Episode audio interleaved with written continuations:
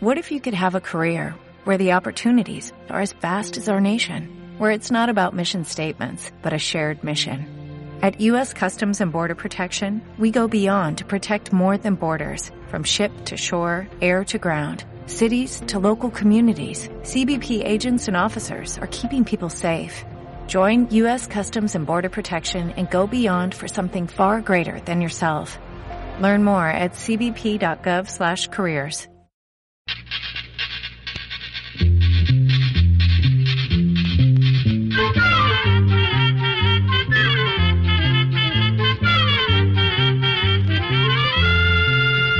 Llegó pa' todo, llegó la escuela, llegó la escuela, llegó por radio.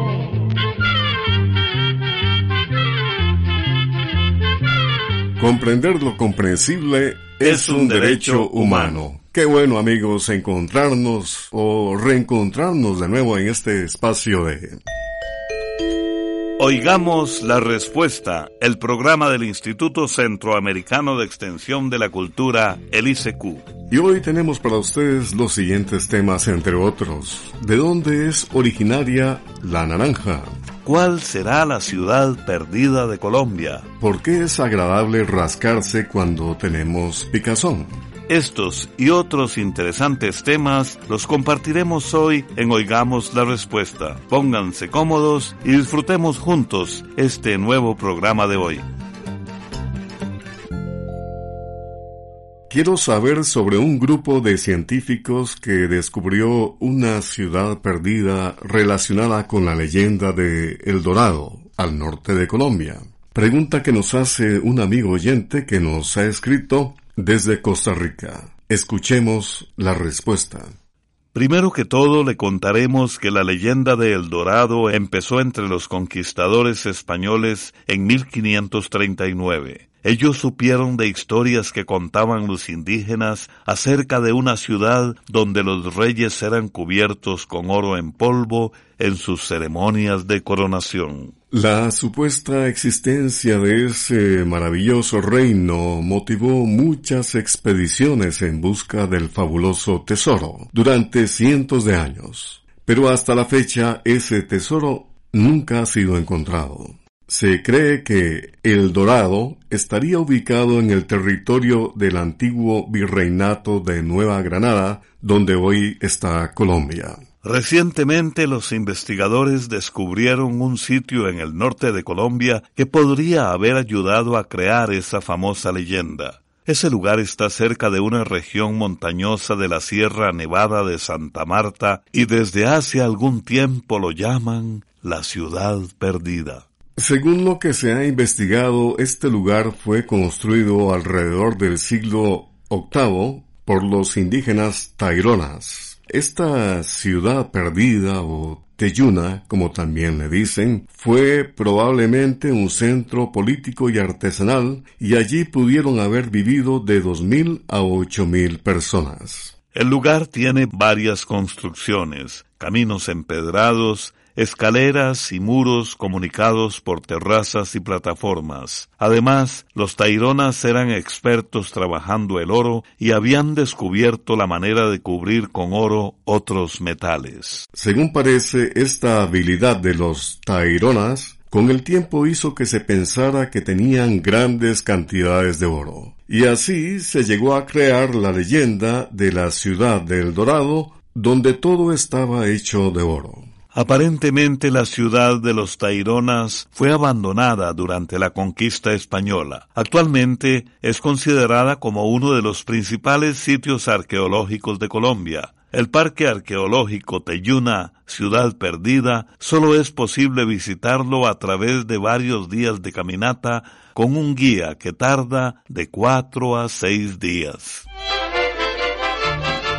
El sauce y la palma se mecen con calma Palma de mi alma, qué linda eres tú. Letra de la canción de el sinaolense Luis Pérez Mesa, de México, conocido como el trovador del campo. la canción El sauce y la palma. Sus hojas se visten de una cara azul, hermoso sombrío del sauce y la palma. Palma de mi alma, qué linda eres tú, el sauce y la palma se mecen con calma. Sus hojas se visten de una cara azul, hermoso sombrío del sauce y la palma. Palma de mi alma, qué linda eres tú.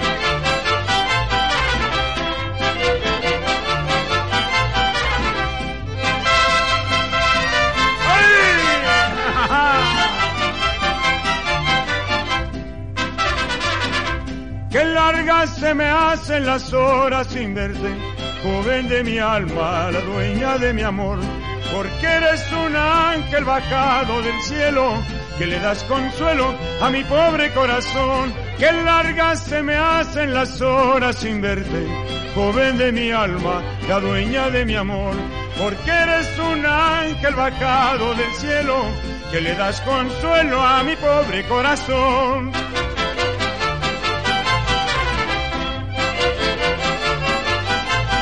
Unión, oiga.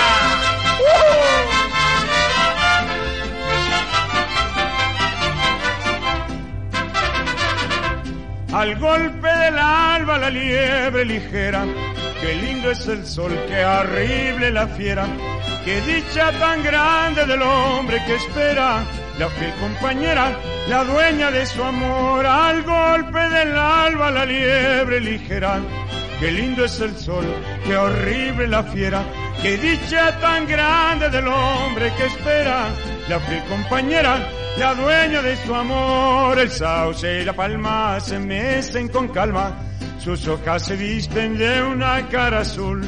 Hermoso sombrío del sauce y la palma, palma de mi alma, qué linda eres tú. Si desea hacernos llegar su pregunta a través de una llamada telefónica, nuestros teléfonos son código de área 506, número 2225-5338 o 2225-5438. También puede contactarnos a través de un mensaje de WhatsApp al teléfono código de área 506, número 8485-5453. Estamos de nuevo con ustedes y tenemos otra consulta que dice así. Me gustaría saber de dónde es originaria la naranja, cuántas variedades existen y cuál país es el que tiene la mayor producción de esta fruta. La pregunta es del joven Giovanni Mora que nos ha escrito desde Guanacaste en Costa Rica. Escuchemos la respuesta. La naranja, al igual que otros cítricos como el limón y la mandarina, son originarios de Asia, de una zona situada al sur de China. En este lugar se empezaron a cultivar naranjas hace unos cuatro mil años. Con los años esta actividad pasó de China a India, Persia y Palestina, África del Norte y la parte del Mediterráneo en Europa. Cuando Cristóbal Colón llegó a América trajo semillas de cítricos y unos 250 años después ya existían grandes naranjales en Paraguay, Brasil, Perú y Argentina. Hoy en día existen unas 300 variedades distintas de naranjas. Los principales productores de naranjas del mundo son Brasil y Estados Unidos. Otros países productores son España, México, Italia, India, Egipto, Israel y Marruecos. 55 años compartiendo con ustedes oigamos la respuesta, gracias a la cortesía de esta radioemisora y a la amable atención que nos prestan. El señor Julio Jiménez nos llamó por teléfono desde la ciudad de Heredia y nos comentó lo siguiente. Quiero saber acerca de las bolas de pelos que expulsan los rumiantes. Oigamos la respuesta. Se les llama rumiantes a aquellos animales que digieren los alimentos en dos etapas. Primero los mastica, los traga y luego devuelve otra vez ese alimento medio digerido para volverlo a masticar. Son rumiantes el ganado, las ovejas y las cabras. La bola de pelos que a veces expulsan las vacas o las cabras se debe a que algunos de estos animales se lamen mucho la piel e ingieren cantidad de pelo. Esto puede ocurrir por diferentes causas como falta de ciertos nutrientes o picazón por parásitos o pulgas. Ese pelo dentro del estómago del animal forma unas bolas bastante duras. Si el animal no bota estas bolas de pelo, pueden producirles úlceras peligrosas en el estómago, taponearles el esófago o el intestino y hasta provocarles la muerte. Estas formaciones de pelo se conocen desde la antigüedad y como eran tan raras, la gente creía que tenían algún poder mágico para curar. Posiblemente de allí venga la creencia de que la persona que obtenga una de estas bolas de pelo se hará millonaria. Vamos a escuchar hoy de la cantautora costarricense Celeste Polimeni una linda canción romántica, Mar y Cielo. Dice Celeste, mi fortuna es este frágil aleteo que repica en mi pecho cuando te veo. Celeste Polimeni, de Costa Rica.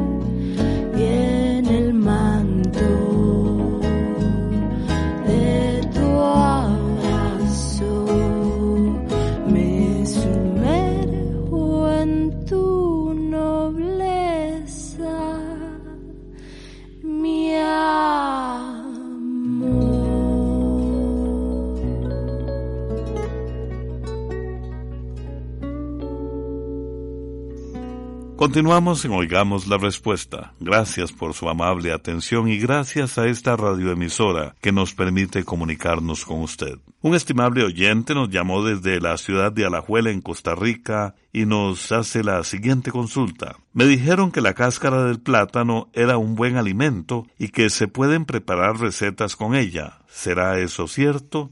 Oigamos la respuesta.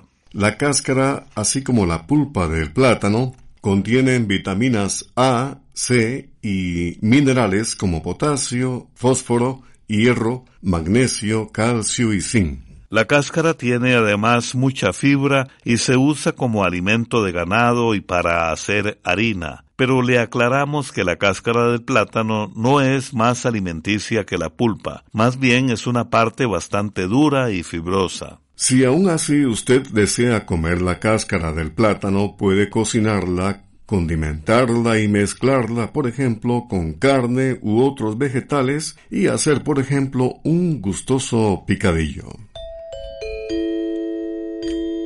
Envíenos sus preguntas al apartado 2948-1000 San José, Costa Rica.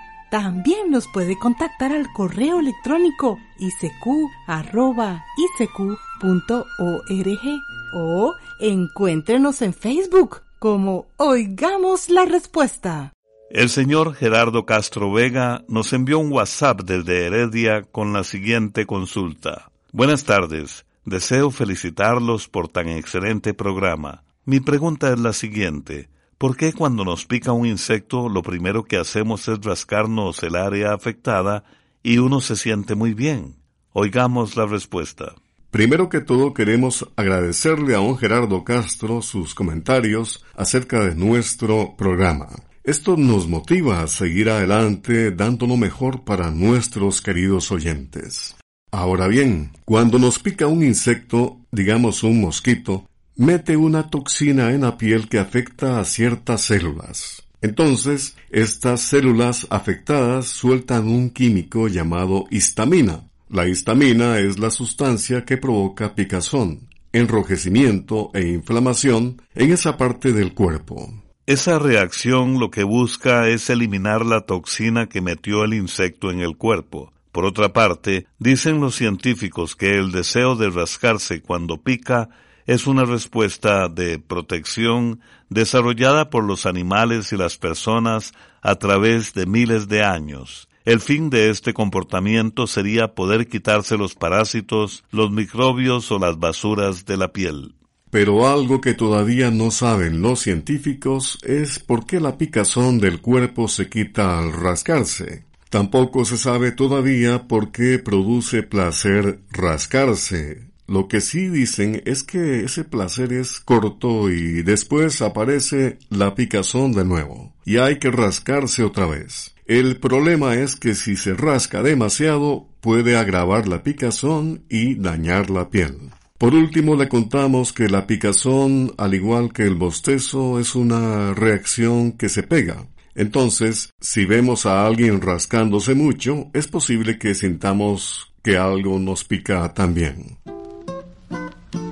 Vamos a nuestra sección musical con música centroamericana. Tres médicos, tres científicos, creativos, César Ramírez, Wilfredo Álvarez y César Cepeda conformaron un grupo musical que se llama Los Bisturices Armónicos Escúchelos y verá que tienen realmente creatividad y talento. Ellos interpretan El Garrobo, música de Nicaragua para todos nosotros.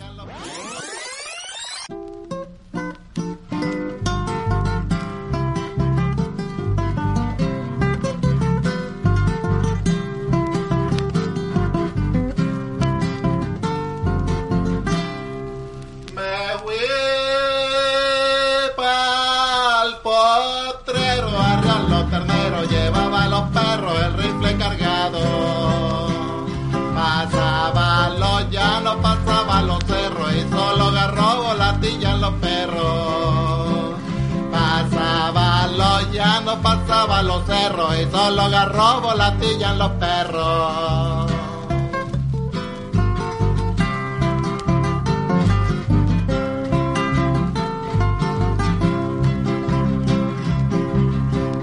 Me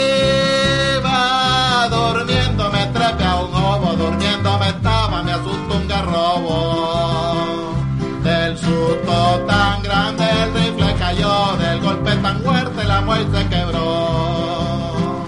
Del susto tan grande el rifle cayó, del golpe tan fuerte la muerte se quebró.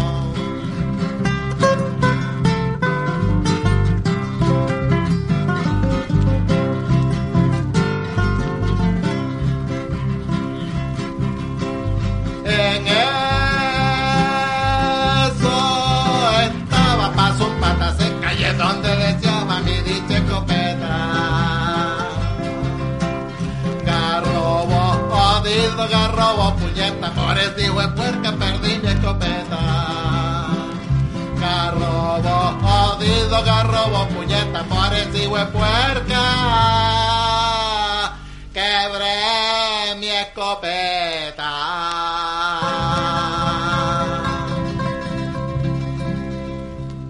Continuamos en Oigamos la Respuesta. El señor José Coronado Sánchez nos escribe desde La Paz, Honduras, y dice, Quiero saber qué se puede hacer para que los murciélagos no chupen la sangre a los animales como el ganado, cerdos y cabras. Oigamos la respuesta. Primero que todo queremos decirle que los murciélagos son animalitos muy útiles tanto para las personas como para la naturaleza. Por eso se recomienda no matarlos. Gran parte de las especies de murciélagos se alimentan de insectos, mientras que otros solo de frutas y otras especies comen solo el néctar de las flores. Pero también existen murciélagos que se alimentan de sangre y son conocidos como murciélagos vampiros, estos murciélagos vampiro se alimentan de la sangre del ganado y de otros animales como caballos, cerdos y cabras. El problema con estos murciélagos es que son portadores del virus causante de la rabia, una enfermedad que también se puede transmitir a las personas que tienen contacto con el ganado enfermo. Por lo general muerden a los animales en la zona del cuello, las patas y la panza,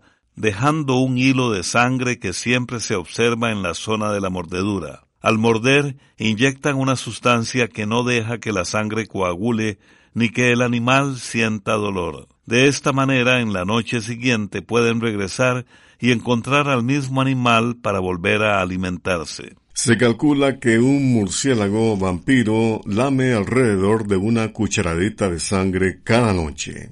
Otra característica en los hábitos de estos animales es que cuando están agrupados en la colonia, tienen la costumbre de acicalarse o limpiarse entre ellos. Estos hábitos o costumbres de los vampiros han permitido fabricar productos llamados vampiricidas que contienen alguna sustancia que los envenena.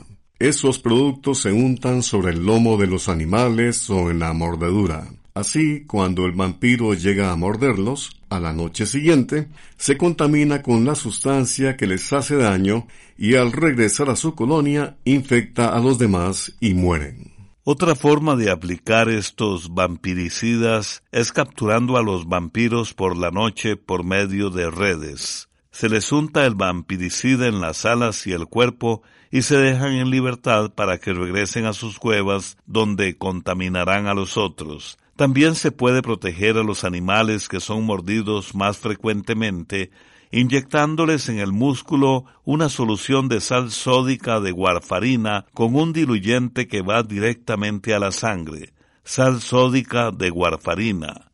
Así, el vampiro que se alimente del animal se envenena y muere. Todos estos productos se pueden conseguir en los almacenes donde venden productos veterinarios.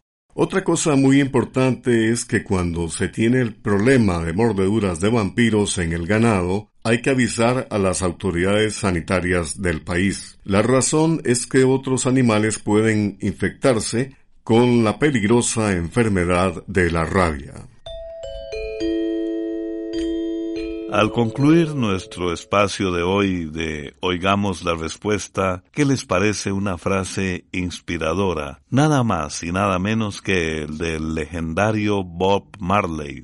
Dice, no sabes lo fuerte que eres hasta que ser fuerte es la única opción que te queda. Amiga, si eres víctima de violencia, en la emergencia tienes derecho a la protección del Estado llama a las autoridades para que establezcan medidas de protección y salida del domicilio de la persona agresora. En la emergencia no estás sola. Metele un gol al machismo. Queridos amigos y amigas, debido a la emergencia que se está viviendo a nivel mundial por causa del coronavirus, queremos darles la siguiente información. Como ustedes saben, nuestras oficinas se encuentran en Costa Rica para todas aquellas personas que nos escriben desde afuera de Costa Rica y lo hacen por el correo tradicional, queremos indicarles que en este momento las fronteras se encuentran cerradas. Por lo tanto, sus respuestas no las podemos enviar por carta. Les agradeceríamos que nos indiquen otro medio por el cual podamos hacerle llegar su correspondencia. Esto puede ser a través de nuestra página web, a través de nuestro Facebook, a través de nuestro correo electrónico, que es icq.org, o a través de nuestra línea de WhatsApp, código de área 506 8485 5453. Repito, código de área 506 8485 5453. Síganos haciendo sus preguntas, que con el cariño de siempre, nosotros seguimos trabajando para todos ustedes. En el caso de que nos escriban desde Costa Rica, pueden seguir haciéndolo a través del correo tradicional, que en este caso no hay ningún problema. Programa B Control 05. Y así llegamos al final del programa del día de hoy. Los esperamos mañana en este su programa Oigamos la Respuesta. Mándenos sus preguntas al apartado 2948-1000 San José, Costa Rica. También puede enviarnos sus preguntas al correo electrónico isq.org o encuéntrenos en Facebook como Oigamos la Respuesta.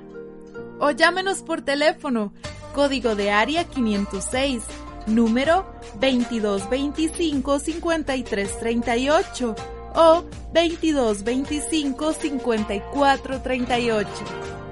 Recuerde que comprender lo comprensible es un derecho humano.